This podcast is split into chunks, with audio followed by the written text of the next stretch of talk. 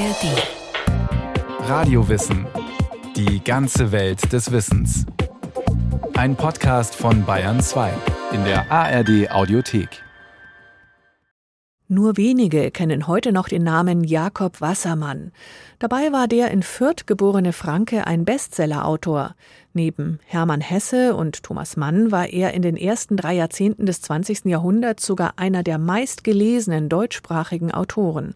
Romane wie Kaspar Hauser oder Die Trägheit des Herzens, Das Gänsemännchen oder Der Fall Mauritius, alles damals internationale Bestseller von Jakob Wassermann. Später haben die Nazis die Bücher des jüdischen Autors verbrannt. Heute wird er leider nur noch wenig gelesen. Jakob Wassermann ist der Romancier von Geblüt. Hätte es vor ihm den Roman nicht gegeben, er wäre der Mann gewesen, ihn zu erfinden. Diese Eloge veröffentlichte Heinrich Mann anlässlich des 60. Geburtstags von Jakob Wassermann am 10. März 1933 in der Neuen Rundschau. Für seinesgleichen setzt das Leben sich in Bewegung, um wunderbare Verwicklungen hervorzubringen. Der Roman behauptet bei ihm seinen volkstümlichen Sinn. Spannung, Geheimnis, Enthüllung, großer Aufbau, die Befriedigung durch deutliche Handlungen. Auch die Freunde und Kollegen Thomas Mann, Stefan Zweig, Hermann Hesse und Alfred Döblin gratulierten dort feierlich. Und in dem allen schlägt fortwährend ein Herz, wacht immer ein menschlich bemühter Geist und offenbart sich ein herrlicher Dichter. Nur zwei Monate später wurden die Bücher Jakob Wassermanns und die der meisten Glückwünschenden von den Nationalsozialisten auf öffentlichen Scheiterhaufen verbrannt. Doch während viele der damals verfemten und verfolgten Autoren heute immer noch gelesen werden, ist das Werk Jakob Wassermanns trotz einiger Wiederbelebungsversuche kaum noch präsent. Dabei war Wassermann im ausgehenden Kaiserreich und in der Weimarer Republik einer der meistgelesenen deutschsprachigen Erzähler. Ein internationaler Bestsellerautor, der unterhaltsam schrieb, ohne ein Unterhaltungsschriftsteller zu sein. Mit dem Schlachtruf Der neue Wassermann ist eingetroffen, stürzten die Leser damals in die Buchhandlungen und schnappten sich den neuesten Roman des fränkischen Autors gegenseitig aus den Händen, versicherte ein Rezensent 1931. Sein Freund Thomas Mann bezeichnete ihn sogar als Weltstar des Romans. Wer war dieser Autor, der sich in die Herzen seiner Leserinnen und Leser schrieb und der heute nur noch wenigen etwas sagt? Jakob Wassermann wird am 10. März 1873 in Fürth geboren. Erstickend in ihrer Engigkeit und Öde die gartenlose Stadt. Stadt des Rußes, der tausend Schlöte, des Maschinen- und Hammergestampfes, der Bierwirtschaften, der verbissenen Betriebs- und Erwerbsgier, des dicht beieinander kleiner und kleinlicher Leute, der Luft der Armut und Lieblosigkeit im väterlichen Haus. Wassermann wächst in kleinbürgerlichen, ärmlichen Verhältnissen auf. Sein kühler Vater, ein jüdischer Kurzwarenhändler, hat geschäftlich Pech, so dass die Familie innerhalb Fürths mehrfach die Wohnung wechseln muss. Am längsten lebt der kleine Jakob in der Theaterstraße 17, in der jetzt der ehemalige Fürther Stadtheimatpfleger Alexander Meyer wohnt. Heute ein schmuckes Gründerzeithaus mit renovierter Sandsteinfassade. Damals steht es inmitten rußgeschwärzter Häuser im Herzen der fränkischen Industrie- und Handwerksstadt, so Meyer. Er hatte über Fürth ja meistens sehr negativ geredet. Fürth war damals die Stadt der tausend Schlöte, wie er es ja geschrieben hat. In jedem Hinterhof war ein Schlot. Hier war ein Gehämmere, ein Gestampfe, war hier, die Häuser waren schwarz. Ne? Und das war also für ihn als sensiblen Jungen, vor allem natürlich auch, weil seine Mutter hier in der Wohnung leider auch starb, mit 32 an Mittelohreidung. Sehr tragisch. Ne? Und er beschreibt auch den Leichenzug dann rüber zum jüdischen Friedhof, wie also die Goldschläger, Messingschläger vor die Tür treten und hier den Leichenzug dann begleitet haben mit Tränen in den Augen. Ne? Das beschreibt er in seinem Buch Engelbert Ratgeber und in seiner ersten Novelle Schläfste Mutter. Der Tod der geliebten Mutter bedeutet für den Neunjährigen das Ende der behüteten Kindheit. Der Vater heiratet schnell wieder, doch Jakobs Stiefmutter benimmt sich ähnlich böse wie die im Märchen. Die zweite Frau meines Vaters war uns Kindern aus erster Ehe nicht wohlgesinnt und ließ uns ihre Abneigung auf jede Weise spüren. Abgesehen von ungerechten und überharten Züchtigungen, steten Klagen, die sie vor dem Vater führte, schränkte sie die Nahrung aufs äußerste ein, versah die Brotlaibe mit Zeichen, so dass sie erkennen konnte, wenn einer von uns sich zu Unrecht ein Stück abgeschnitten hatte, und trug Sorge, dass das Vergehen schwer bestraft wurde. Der fantasiebegabte Junge erzählt und schreibt gerne Geschichten. Doch statt ihn zu fördern, wird sein Talent mit Gewalt unterdrückt. Er ging ja um die Ecke in die Schule, in der Königin Realschule, später Hattenberg-Gymnasium. Da hat er sein erstes literarisches Werk veröffentlicht in einer Zeitung. Und da hat er aber gleich Karzer bekommen, weil das ist ungehörig gewesen als Schüler. Und auch der Vater wie es Wassermann selber beschreibt, zunächst stolz, wie er es sieht, im ersten Moment. Und dann zuckt er und sagt, das ist ungehörig. Und dann gab es nur Ärger. Und er hatte ja immer Angst gehabt, dass seine Stiefmutter ihm seine Manuskripte verbrennt. Angeblich hat er deswegen so klein geschrieben, damit er es gut verstecken kann überall. Hm. Mit 17 Jahren entflieht Jakob Wassermann seiner Heimatstadt Fürth, bricht eine Kaufmannslehre in Wien ab und träumt davon, Schriftsteller zu werden. Er erlebt üblen Antisemitismus beim Militärdienst in Würzburg und vagabundiert, verstoßen von der Familie, in Hunger und Armut als Bohemian durch Süddeutschland, bis er schließlich Sekretär des Münchner Autors Ernst von Wolzogen wird. Dem legt er schließlich schüchtern das Manuskript eines Romans zur Begutachtung vor. Ein echter Dichter sprach daraus. Merken Sie sich den Namen Jakob Wassermann. Er wird berühmt. Und ist er es? Dann denken Sie daran, dass ich es Ihnen heute sagte. Ernst von Wolzogen fördert den Jungautor und stellt ihn seinem Verleger Albert Langen vor, wo 1896 Wassermanns erster, noch unbedeutender Roman Melusine erscheint. Aber Wassermann hat Talent, so der Nürnberger Germanist Gunnar Och. Er ist ein Erzähler, sagt doch Thomas Mann, Erzähler von Geblüt. Also er ist tatsächlich einer, sagt Thomas Mann, der könnte auf dem Markt sitzen und erzählen, die Leute würden ihm zuhören. Da liegt sein Talent. Er selber sagt ja, er hätte schon seinen Geschwistern die Ängste vertrieben. Ne? Das wäre sozusagen das Scheherazade-Motiv. Dann immer aufgehört und am nächsten Tag weitererzählt. Da ist was dran. Also er ist schon einer, der gerne fabuliert. Wassermann veröffentlicht Novellen, Theaterstücke und mit Die Juden von Zirndorf einen beeindruckenden zweiten Roman. Wegen einer unglücklichen Liebesgeschichte verlässt er München und geht nach Wien. Dort stößt er in die Literatenkreise vor und befreundet sich eng mit Hugo von Hoffmannsthal und Arthur Schnitzler. Über die neuen Freunde lernt er Samuel Fischer, den berühmtesten und erfolgreichsten Verleger der damaligen Zeit kennen. Natürlich hat Wassermann ein fertiges Manuskript dabei, wie sich die Verlegergattin Hedwig Fischer erinnert. Der dunkle Jüngling, der aussah wie ein Savoyardenknabe, war ein Franke aus Fürth. Seine früh verstorbene Mutter muss eine besondere Schönheit gewesen sein. Und sicher hatte Wassermann seine funkelnden schwarzen Augen und sein zigeunerhaftes Wesen von ihr. Das Buch gefiel uns so gut wie sein Autor. Mein Mann nahm das Werk an und das bedeutete bei ihm immer die Gesamtveröffentlichung des Verfassers. Jakob Wassermann wurde einer unserer erfolgreichsten Schriftsteller.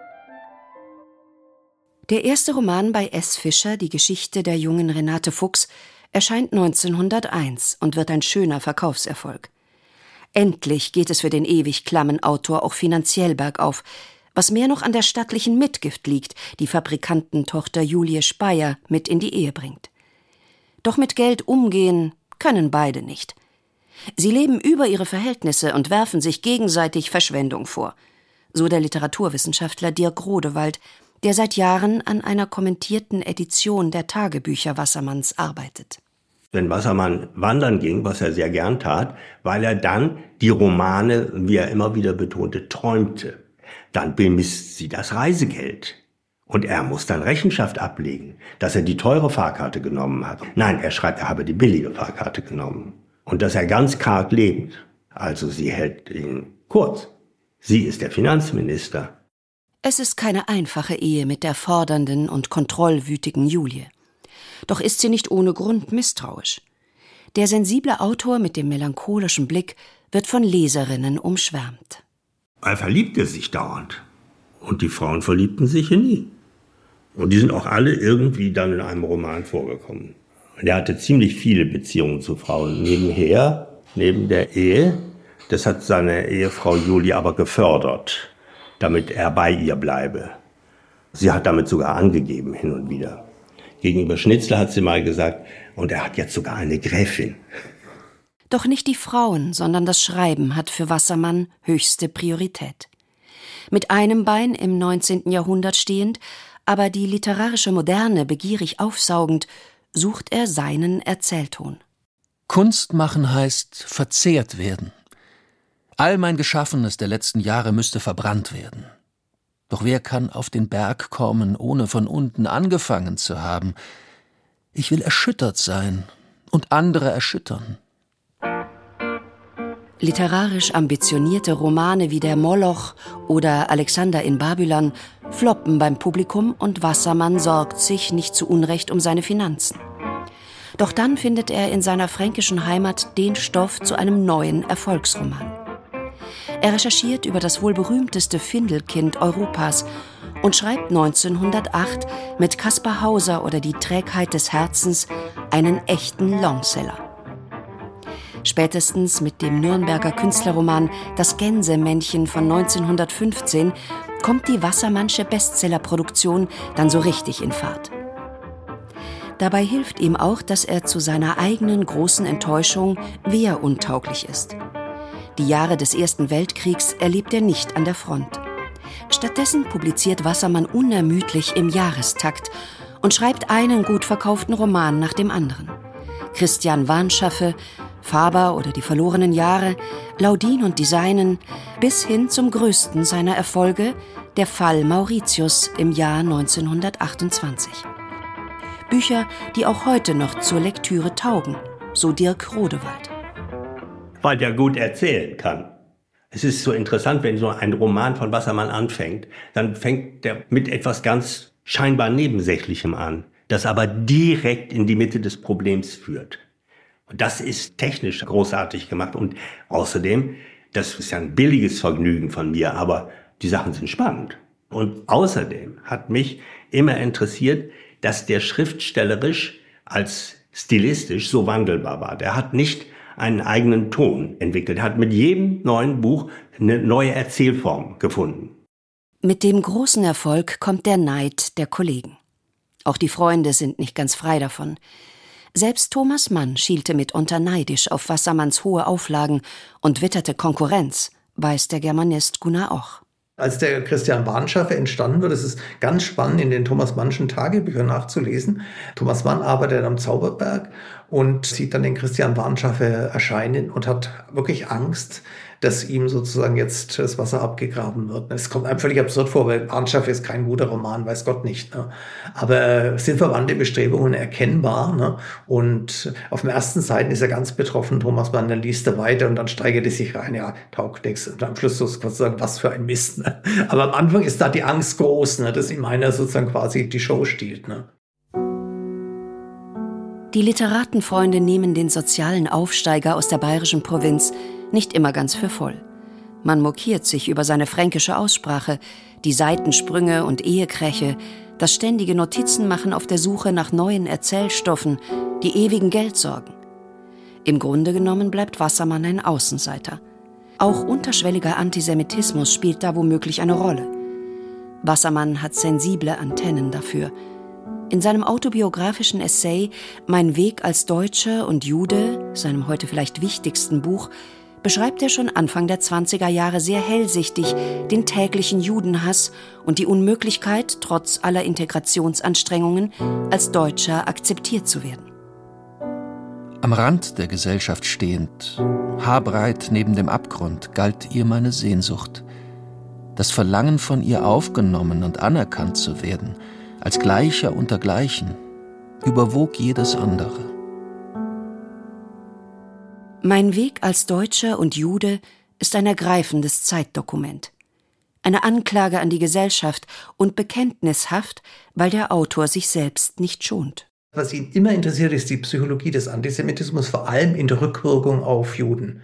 Und das ist auch das Thema, das er ja an der eigenen Person auch schildert, wie es ihn gekränkt hat, als er in Würzburg ne, beim Militär in Kontakt mit dem Antisemitismus der einfachen Leute gekommen ist oder im literarisch-kulturellen Bereich mit dem Antisemitismus der Literaturkritik konfrontiert wurde. Und dann hinterfragt er, was das bedeutet für die eigene Psyche, für die eigene Identität. Und da fällt dieser schöne Ausdruck, das alles sind Engramme des Leidens. Ne? Also das heißt, da ist was eingeschrieben, in den, ja, buchstäblich in den Körper eingeschrieben. Ne? Und er sieht auch eine seelische Verkrüppelung. Es ist vergeblich, das Volk der Dichter und Denker im Namen seiner Dichter und Denker zu beschwören. Jedes Vorurteil, das man abgetan glaubt, bringt wie Aas die Würmer tausend neue zutage. Es ist vergeblich, in das tobsüchtige Geschrei Worte der Vernunft zu werfen. Sie sagen, was? Er wagt es aufzumucken? Stopft ihm das Maul. Es ist vergeblich, unter ihnen zu gehen und ihnen die Hand zu bieten. Sie sagen, was nimmt er sich heraus mit seiner jüdischen Aufdringlichkeit? Es ist vergeblich, das Gift zu entgiften. Sie brauen Frisches. Es ist vergeblich, für sie zu leben und für sie zu sterben. Sie sagen, er ist ein Jude. Thomas Mann findet diesen Klageschrei seines Freundes aus dem Jahr 1921 übersensibel und hypochondrisch und hält den Antisemitismus für ein schwaches Pflänzchen ohne tiefe Verwurzelung. Ein Irrtum, den er zwölf Jahre später, als die Nationalsozialisten die Macht ergreifen, beschämt eingesteht. Mein Weg als Deutscher und Jude ist noch heute, hundert Jahre später, von einiger Aktualität. Jakob Wassermann ist Ende der 20er Jahre auf dem Höhepunkt seines Ruhms, geht auf ausverkaufte Vortragsreisen nach Schweden, Holland und in die USA. Doch innerlich fühlt er sich müde und verbraucht. Julie, von der er sich nach langen Jahren des zermürbenden Rosenkriegs endlich hat scheiden lassen, überzieht ihn auch danach mit überhöhten Geldforderungen und einer Flut von gerichtlichen Klagen. Sie akzeptiert Wassermanns zweite Ehe mit der Autorin Martha Karlweis nicht und verschleißt über 20 Rechtsanwälte, die ihr Ex-Mann ironischerweise auch noch zahlen muss. Trotz hoher Einkünfte bricht Wassermann unter der Last, die eigene Villa in Aussee und die seiner Ex-Frau Julie in Wien zu finanzieren, fast zusammen. Martha will unser Leben auf eine schmalere Basis stellen. Aber wie? Leute entlassen, die dann brotlos werden? Sie spricht sogar vom Verkauf des Hauses. Unvorstellbarer Gedanke. Wassermann reibt sich auf vor lauter Schreibarbeit, um Geld ranzuschaffen. Seine Gesundheit ist zerrüttet. Er hat Diabetes, ein Nieren- und ein Herzleiden und benötigt kostspielige Krankenhaus- und Kuraufenthalte. Dazu kommt die zunehmende Vereinsamung. Nacheinander sterben die Freunde zuerst sein Lektor Moritz Heimann, dann Hugo von Hoffmannsthal, schließlich Arthur Schnitzler. Und die politische Lage verdüstert sich zusehends. Der Aufstieg der Nationalsozialisten scheint unaufhaltsam. Als Hitler am 30. Januar 1933 Reichskanzler wird und Deutschland binnen Monaten in eine Diktatur verwandelt, wird es finster für den Autor. Doch sein Verleger beschwichtigt Wassermann, obwohl der Absatz seiner Bücher drastisch zurückgeht und eine Lesereise durch Deutschland abgesagt wird. Deine Mahnung, ich soll Ruhe bewahren, kommt mir so vor, wie wenn du jemand, dessen Haus in Brand steht, zurufen würdest, er solle sich zunächst ins Bett legen und abwarten. Du schreibst, du teilst nicht meine Besorgnis, dass durch neue Gesetze und dergleichen eine Beeinträchtigung der Vertragserfüllung erfolgen könnte. Ich wiederum kann hierin deinen Optimismus nicht teilen. Natürlich hat Wassermann recht. Als jüdischer Autor werden seine Bücher in Deutschland verboten, aus den öffentlichen Bibliotheken entfernt und verbrannt. Ende November 1933 lässt S. Fischer seinen einstigen Bestsellerautor dann sang- und klanglos fallen. Die Einkünfte versiegen, während gleichzeitig Ex-Ehefrau Julie die Wassermannsche Villa pfänden lassen will. Ausgelaugt und zutiefst deprimiert stirbt Jakob Wassermann in der Nacht zum 1. Januar 1934 an einem Herzanfall. Wassermanns Tod ist ein Schreck und eine Trauer. Merkwürdigerweise ist das Erschreckende diesmal gerade, dass man es so deutlich kommen sah und so grausam voraussagte. Er machte die letzten Male ja einen betrüblichen Eindruck. Schauerlich ist der sogenannte Lebensabend, den dieser Mann hatte, der sich mit seinem enormen Ehrgeiz sehr hoch heraufgearbeitet hatte, um schließlich wieder auf die gemeinste Art zu stürzen und wieder ganz arm zu sein. Durch die Schuld einer verrückten Frau und eines verrückten Diktators. Das schreibt Klaus Mann dem Kollegen Hermann Kästen. Beide Schriftsteller waren da schon im Exil. Wenigstens das bleibt Jakob Wassermann durch seinen frühen Tod erspart. Den Mord an Millionen deutschen und europäischen Juden muss er nicht mehr erleben. Posthum erscheint 1934 noch der letzte große Roman, Josef Kerkhofens dritte Existenz, im Exilverlag Querido in Amsterdam. Dann wird es still um Jakob Wassermann.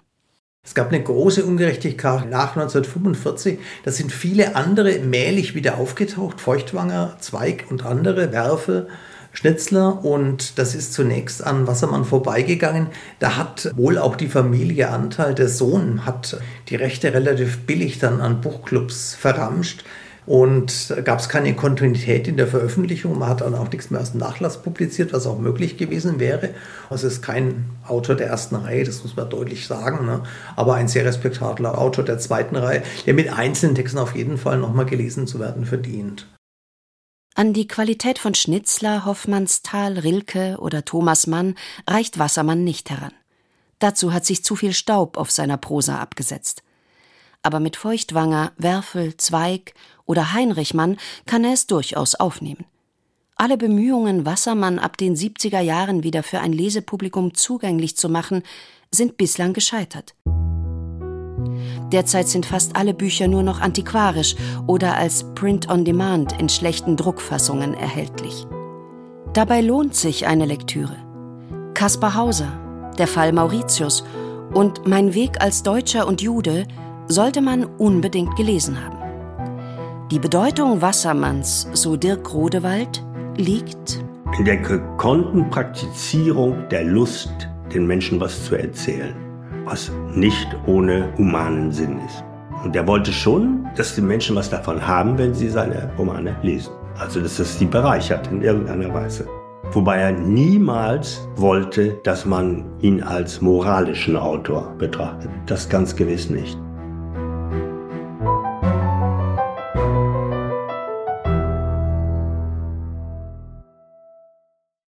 Jakob Wassermann, Deutscher, Jude, Humanist und Bestsellerautor. Dirk Kruse auf Spurensuche nach diesem fast vergessenen Weltstar des Romans. Wenn es auch mal spannende Geschichten aus dem Internet sein dürfen und wie das Netz unser Leben verändert, dann empfehlen wir den Podcast Wild Wild Web.